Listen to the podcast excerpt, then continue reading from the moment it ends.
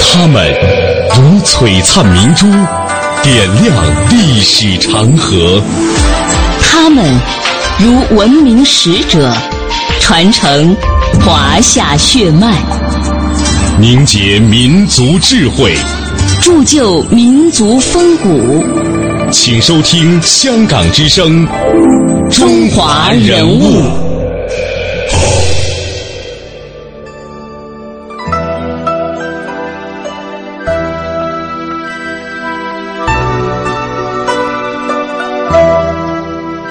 品读中华人物，点亮智慧人生。各位听众朋友，大家好，这里是中央人民广播电台香港之声数码广播三十二台的《中华人物》，我是小东。大家好，我是君阳。近期的《中华人物》呢，我们为您呈现的是汉赋四大家系列，一同带您领略了汉代文学家的风采。今天呢，我们将邀请您一起走进汉赋四大家当中的班固。班固。字孟坚，汉代著名的史学家、文学家，与司马迁并称为班马。班固的祖先于秦汉之际在北方从事畜牧业致富，后来后代从政，并受儒学熏陶。曾祖父况居孝廉为郎，况女被选帝，呃被成帝选入宫中。他的祖父志官至广平相。被王莽排挤而为延陵元郎，他的父亲班彪曾在光武帝时任徐县令，后来专心于史籍研究，编写《史记》后传数十篇，也是东汉著名的史学家。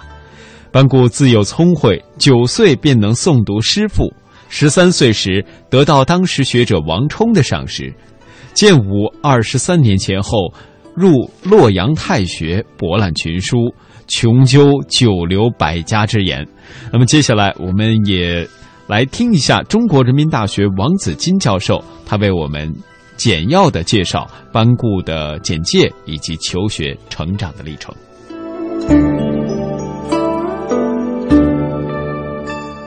这样一个大史学家，公元三十二年到公元九十二年在世，扶风安陵人。据说九岁能文，后来。到太学，呃，读书。东汉的太学，其实公孙弘建议呢，是让汉武帝设立太学。董仲舒呢，进行了一些具体的设计，呃，太学成立了。开始的规模很小，啊，只有几十位呃博士，呃，然后后来呢，越规模越来越大。到东汉的时候呢，已经规模相当大了，呃，据说有三万人上下。但是当时洛阳的人口呢，一共只有二十多万人，就是整个这一个城市，相当一部分人呢是太学生了。他的早期读书的情形，所学无常师，他没有拜倒在一个老师门下，呃，继承一个老师的学业，呃，他向许多学者广泛的学习，不为章句。举大义而已。读书呢，不拘于细碎的词句的理解，而要理解一部书、一种思想、一个学派的基本精神，它的大的学术原则。这是很会读书的呃一位学者，性宽和容重，不以才能高人，很谦虚。很平和，呃，诸如以此目之，把他作为一个可崇敬的呃学术长者来来看待的。《后汉书》的班固传，李贤做注解的时候引引了这个后后汉的这个谢承的《后汉书》。班固十三岁的时候，王充看到他，呃，扶着他的背，就说对班彪说，被跟他父亲说：“此儿必记汉诗。”这是一个得到应验的这样一个。学术预言啊，说这个孩子呢，以后能把汉代历史记录下来。呃，我们不知道他是怎样判断的，但是确实，呃，他说的很准确。在章帝的时候，班固的职位很低，属于一个下级官吏。由于章帝呢喜好儒学啊、儒术文学，他当时非常赏识这个班固的才能，因此呢多次招他入宫试读。章帝出巡的时候，这班固啊常随侍左右，奉献所做的附送；对于朝廷大事，也常奉命发表意见，与公卿大臣讨论，参加讨论了对西域和匈奴的政策。后来，张帝效仿这个西汉的宣帝，在白虎观召集当代的名儒讨论五经同义，并亲自裁决。他的目的呢，是想广泛的动员古文学派的力量，加强儒学思想在思想领域的统治地位。在这次的会议上，班固是以史官兼任记录，奉命把讨论的结呃结果呢，就整理成了《白虎通德论》，又称是《白虎通义》。那么，班固是如何开始《汉书》的创作呢？他从太学回家，继承父亲，要写这个父亲写的是那个叫后传，他要把这部书完成，以完成一部完整的西汉史。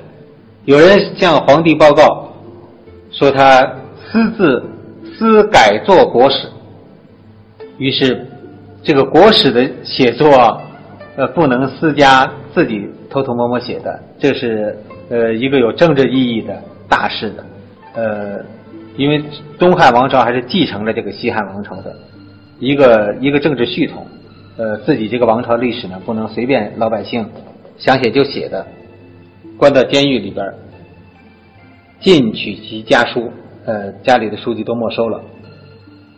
曾经有一个老乡，叫他的老乡叫苏朗的，因为讨论这个屠谶的事，呃，下狱被处死了。他的弟弟班固的弟弟班超就很很担心，很恐惧，说，呃，千万不要出这样的事儿。于是他直接就到了京城去见皇帝，向皇帝说明了班固要写西汉历史的他的用心，他的动机。据言故所著述义，而这个时候地方政府呢，也把他写好的这个部分呢拿到朝廷来了。呃，皇帝呢，对这这件事情，对于他已经著述的内容呢，呃，很感兴趣，于是让他做皇家负责教书的这样的官吏，最后又做兰台令史，所以人们后来称班固称了班兰台。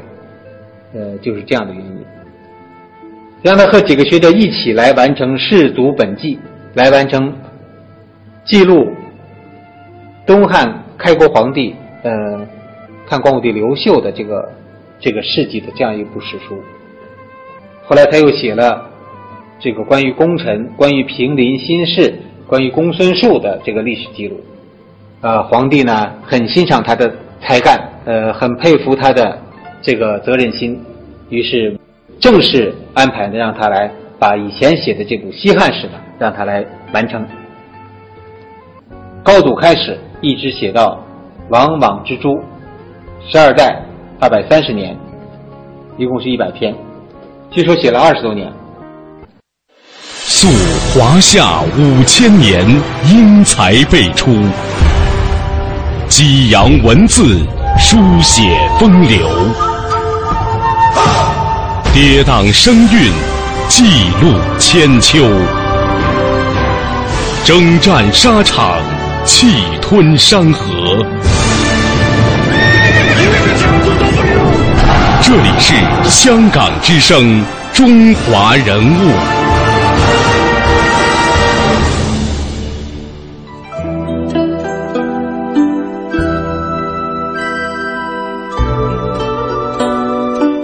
各位听众朋友，您正在收听到的是中央人民广播电台香港之声《中华人物》。今天为您介绍的是汉赋四大家之一的班固。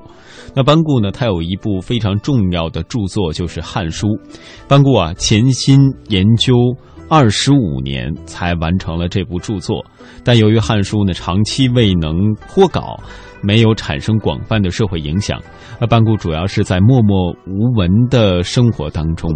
如果说有一些影响的话，那么就是曾经得到了皇帝和部分人士的赏识，然而也不过是做了一个兰台令史、呃教书郎、呃玄武司马之类的小官儿。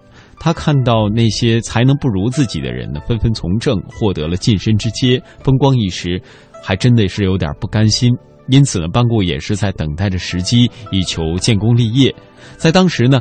建军功是实现这一愿望最好的途径，而班氏家族向来有与边疆事务打交道的经验，于是呢，班固也想通过边境立功获取功名，以便施展才能。到了汉和帝年间，大将军窦宪奉旨远征匈奴，班固被任命为中护军随行，参与谋议。窦宪大败北单于，登上了燕然山，呃，命班固呢撰写了著名的燕然山铭文。刻石记功而还。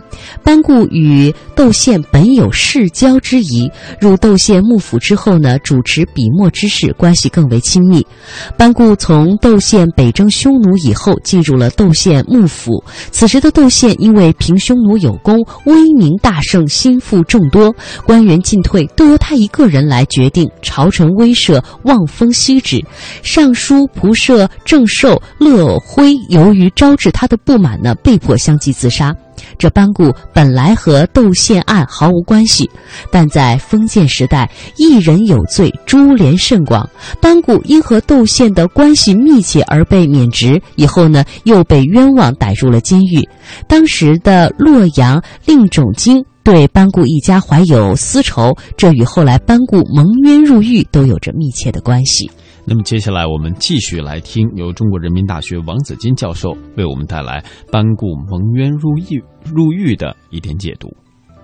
班固这个家族子孙的教育做得不好，诸子多不遵法度，和利人苦之，就是行政人员呢觉得很很难管理。这个家族的这个于是也有这个呃他的他的这个家族成员呃违反法令的一些事情，最后受到处置的事情。吴树平的班固这个词条说，呃，洛阳令对班固积有夙愿，呃，在这个窦宪失败以后呢，借机罗织罪名，捕班固入狱，呃，最后死在狱中。他的这个个人的这个人生呢，是结束在一个悲剧里边的，是在监狱里边去世的。班关于班固这个人的生平呢，我们看到有一些论著班固的评传。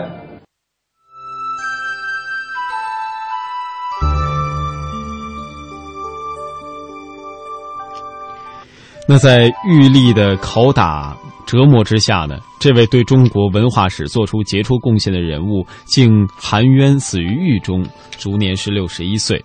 而事后啊，何帝也曾下诏谴责这种，呃不公道的行为以及恶劣的做法，并且将害死班固的狱吏处死抵罪。那班固著《汉书》没有完成，就这样离开了。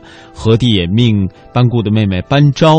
就东关藏书阁所存的资料续写班固的遗作，然尚未毕，班昭也离开了人世。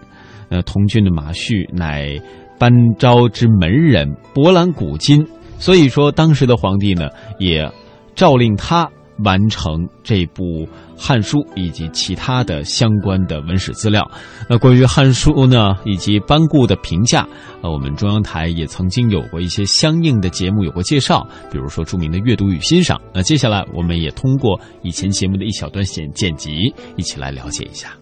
与司马迁写作《史记》有相似之处，班固写作《汉书》的直接原因，也是为了继承父亲的遗志。完成父辈未尽的事业，《史记》是我国第一部纪传体的通史。班固的《汉书》则开创了断代史的体例，记载了西汉一代二百二十九年的历史，对后代史学有很大的影响。文学家们对《汉书》也有极高的评价。宋代文学家黄庭坚甚至说。久不读《汉书》，就会觉得自己俗不可耐；照镜子则面目可憎，与人交谈便觉得语言无味。清朝人的笔记当中还记载了这样一个故事，讲的是宋朝文学家苏舜钦，生性豪饮，有一次住在外舅杜琪公家，每晚读书都要饮酒一斗。杜齐公心想：怎么晚上读书要饮酒呢？便偷偷去看他读什么书。原来，苏舜钦正在读《汉书》，一边读一边击节叫好，读到精彩处，情不自禁饮酒一大杯。一个晚上下来，不觉饮酒饮斗。杜琪公笑道：“有这样好的下酒菜，饮酒一斗也不算多了。”人物穿越时空，人生启迪智慧，人文润泽心灵，人性彰显力量。香港之声，中华人物，为你细数那些被历史记住的名字。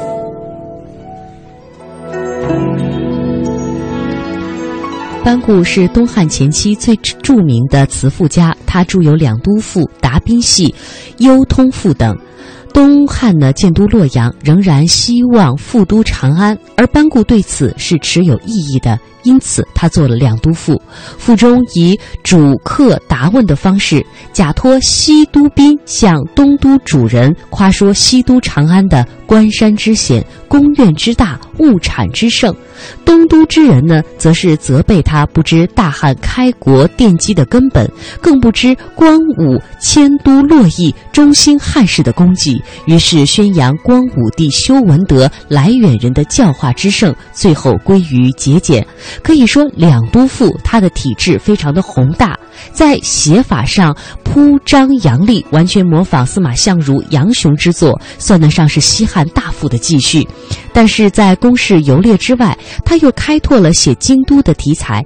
后来，比如说张衡写的《两京赋》，左思写的《三都赋》，都受到了班固的影响。嗯。那班固在《汉书》和《两都赋序》当中都表达了自己对词赋的看法。他认为啊，汉赋源于古诗，是雅颂之亚，并焉与三代同风。他不跟不仅肯定了书下情而通讽喻的一面，而现呃现肯定他呢是宣上德而尽孝忠的一面，实际上也肯定了汉赋的歌功颂德的内容。在《离骚序》中，班固对屈原做了不正确的评价。他认为啊，屈原陋才养己，虽有妙才，非明智之器。班固另有《咏史诗》为完整的五言体，虽至目无文。却是最早的文人五言诗之一。班固还有另大另外的一大成就，就是开创正史地理志。班固生活的时代呢，是在汉朝已经建立了两百多年之际，王朝空前的统一和强盛，经济发达，版图辽阔，陆海交通发达，地理知识的积累远非山经和愚贡时代可比。社会生活和管理对地理知识的需要，当时也显得空前迫切。封建时代，一般的地理著作是很难流传到今天的，但正史中的地理志在后世王朝的保护之下，比较容易的流传了下来。班固在正史当中专列地理志的做法，被后世大部分正史以及大量的地方志所尊奉。这样就为我们今天保留了丰富的地理资料，为研究中国古代地理学史及封建时代的社会文化史提供了重要条件。班固正史地理志的开创之功可以说是不可忽视的。嗯，呃，地理志的结构内容呢，可以分为三个部分：卷首全录两篇，呃，依到依照汉代的语言做了文字上的修改。而卷末呢，则是收录了以《史记》《货殖列传》为基础的域分和风俗；正文主要写西汉的政区，以郡为纲，以县为目，详述了西汉的地理概况。这部分是以汉平帝原始的。二年啊，也就是公元二年左右的时间的全国疆域行政区划为基础，叙述了一百零三个郡国及所辖一千五百七十八个县的建制严格、户口统计、山川泽树，还有水利设施、古迹名胜、物产、工矿、垦地等内容。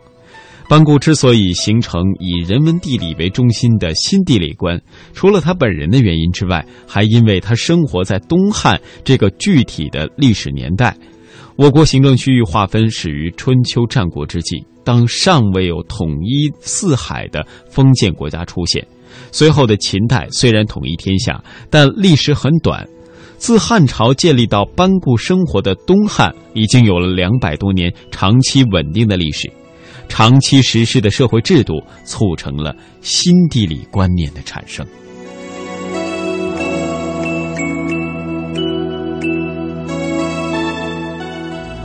人物穿越时空，人生启迪智慧，人文润泽心灵，人性彰显力量。香港之声，中华人物，为你细数那些被历史记住的名字。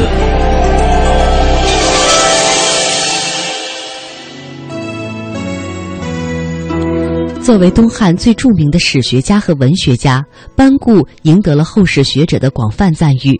在史学界，他与司马迁一起被称为“班马”或者“马班”；在文学界，他又与杨雄、张衡一起被称为“班杨”“班张”。也有人将他与马融并称为“班马”。可这些人虽然与班固齐名，但却不与之同时。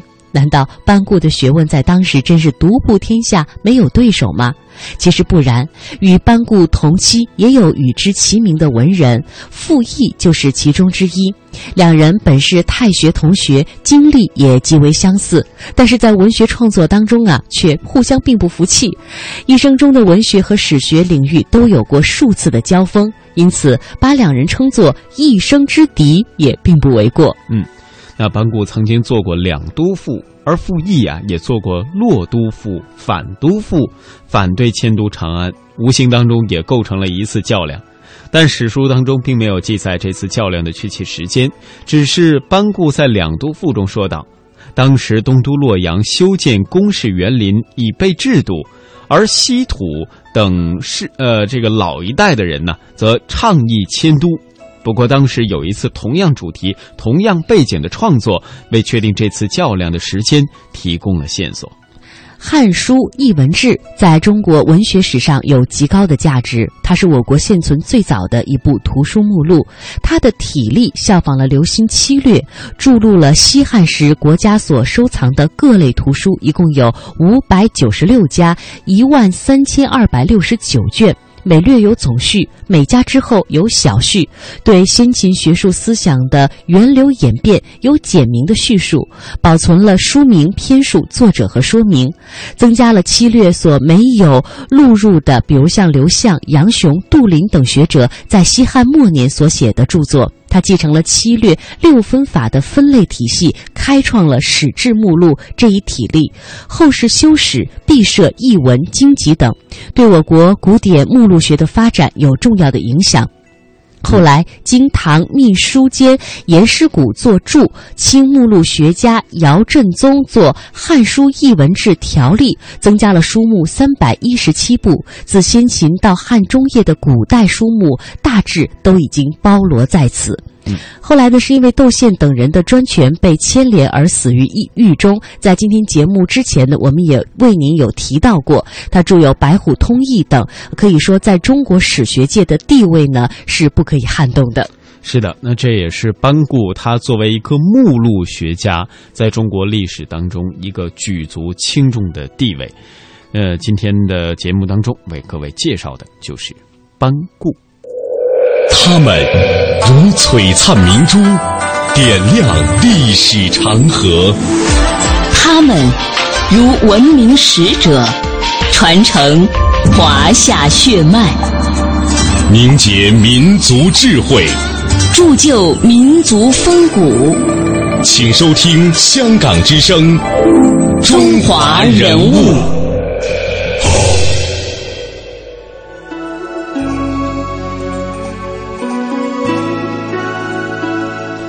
中华人物被历史记住的名字。近期节目当中为各位介绍的是汉赋四大家，今天为各位解读的是四大家当中的一位班固。那么在明天的节目当中呢，我们将继续和各位分享的是关于汉赋四大家中当中的最后一位张衡的相关内容。那也欢迎各位在每天晚上的七点三十分收听《中华人物》的重播，在明天上午的九点三十分，香港之声《中华人物》，我们再会。明天再会。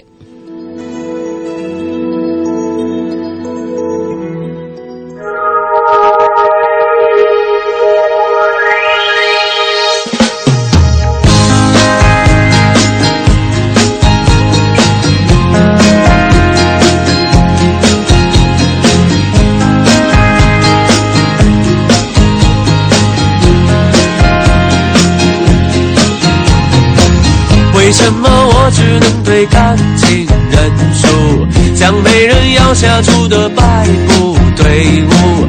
当别人一脚得到胜利的欢呼，我正要面临红牌，默默的退出。是不是我信仰的绅士风度，像老外看不懂的中国功夫？其实我柔情要比长城还坚固。只等那梦将你的 bawah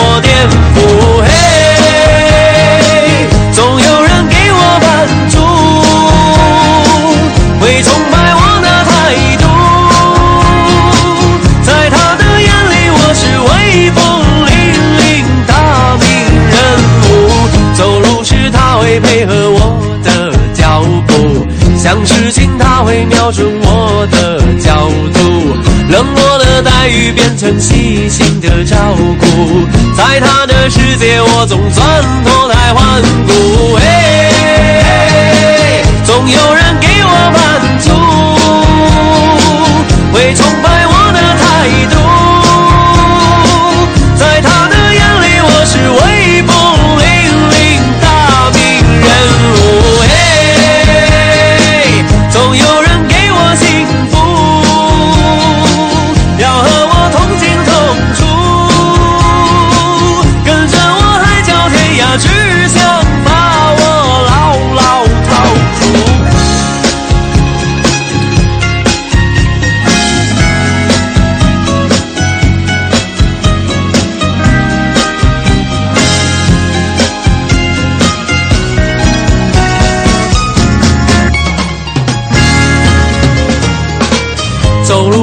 他会配合我的脚步，想事情他会瞄准我的角度，冷漠的待遇变成细心的照顾，在他的世界我总算脱胎换骨。